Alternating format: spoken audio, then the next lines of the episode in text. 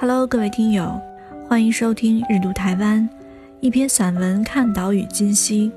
本期文章来自台湾作家林黛曼，《我们这一代小林来台北》。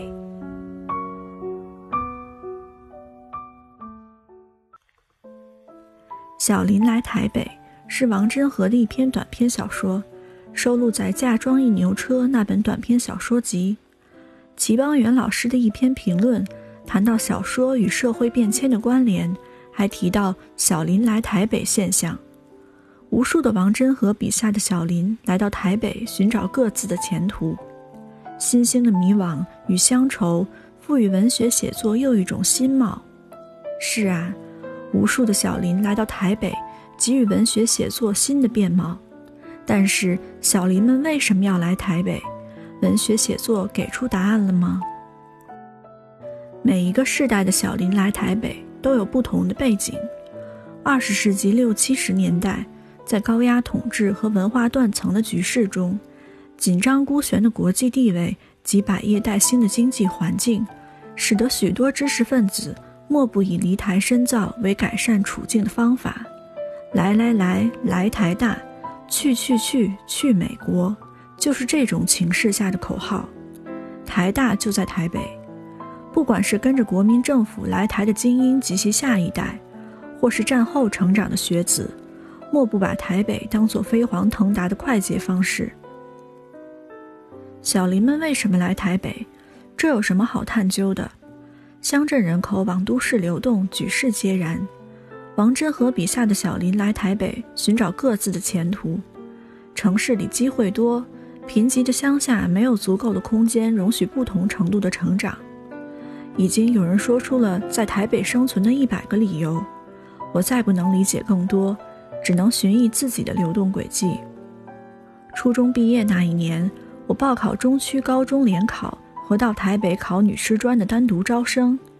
高中联考先发榜，相较于录取率只有百分之三的女师专，我考上第一志愿女中并不意外。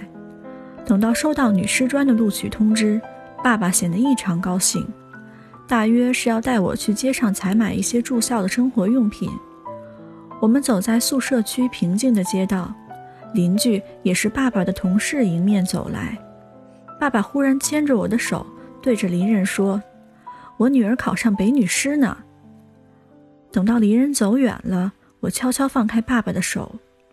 往后，我经常有机会搀扶着父亲，不过像那样牵着手是唯一一次。然后我就上台北了。为什么来台北要说上台北？难怪有人要把番薯地图倒过来看。不过我带着行李要开始我的离乡生活那一次，搭着开往台北的台七客运时，我确实是感觉自己走在一条向上的道路上，像爬山一样，客运车缓缓向上，终究会将我带向山顶。一九七八年。高速公路全线通车，南来北往的路程缩短了不少时间。不过，也许台湾地区建设铺就一条康庄大道，但走在上头的却不见得是好鞋好车。我记得搭乘的台汽客运经常抛锚。那个年代，很长一段时间，台汽是台湾唯一的长途公路客运经营者。车子在高速公路上抛锚，司机会请乘客下车。等待下面几班同样是台汽的车，然后让大家分批上车。但是车上往往只剩下少许的空位，大部分的人都得站到终点站。有一次假期较长，我带了小外甥女回外公家度假，回城时遇到客车抛锚，再上车后当然没有座位，我一路抱着三岁大、有点重量的外甥女站到台北。下车时，两只手臂都已经僵硬，失去知觉。这种事不是偶然发生，在我记忆中至少有五六次，甚至八九次。如今想来，当时竟然没有任何人抱怨，甚至抗议。不知是大家都能理解发生这种事的无奈，或是已经习惯了对生活中的不顺遂坦然以对。我来台北读书，毕业后教书。又读书工作，和一样来台北读书、毕业、工作的男友结婚，在大台北的近郊贷款买下公寓四楼的房子，和很多人一样，总是四楼。四楼的房子一定是这批建案里最便宜的一间。小林们在台北生活，过年过节返乡探望家乡的长辈，也是在日日和生活奋战中的一个若隐若现的目标。于是，中国人最重视的农历春节返乡，就是一年辛勤之后的重大活动。散文家林文义在一篇《无乡可回》的文章中谈到，台北最宁静美好的几天正是春节，所有的大楼都死寂如聚集的墓碑。那些要返乡的朋友打电话向他辞行，说要赶在高速公路塞车之前连夜返乡，语气中充满兴奋和期待，好像一整年在台北的生活奔波获得偿还。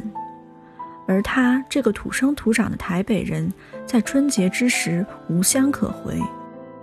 是的，春节返乡在我的某些朋辈中是很重要的事，尤其是女性友人，不管已婚或未婚，过年的琐事似乎都由女性限定。先安排好返乡的交通，从台汽客运到国光号，或是搭便车共乘，还有东部的火车、离岛的飞机。一直到现在的高铁，然后还要打理年菜、年糖。年假若是够长，也许安排三天两夜岛内度假。年假的旅游质量和高价成了必要之恶。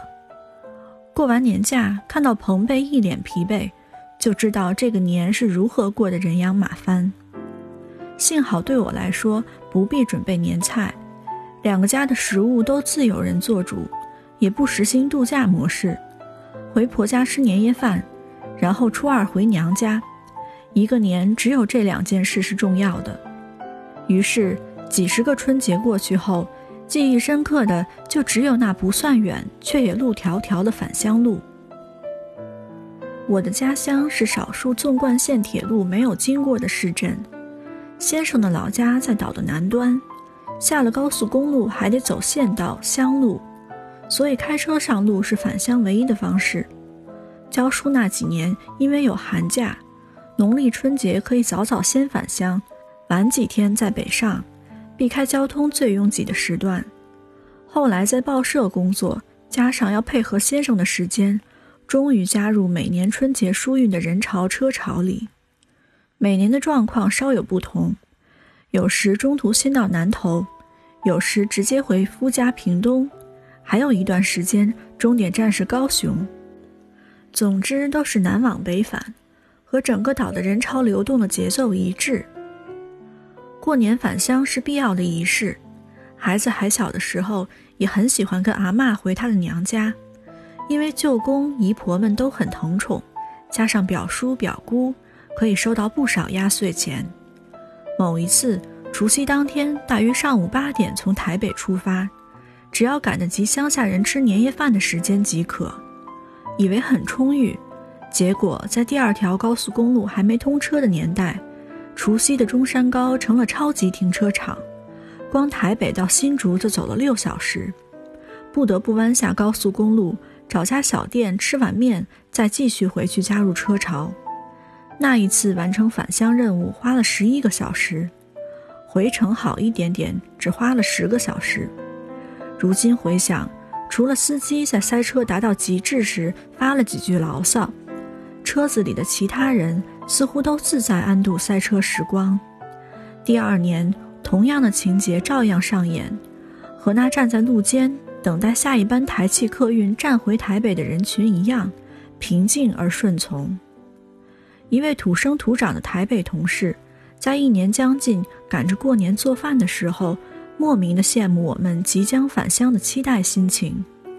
过年对他来说，不过是饭菜略为丰盛的围炉，以及接下来吃吃喝喝睡睡的年假。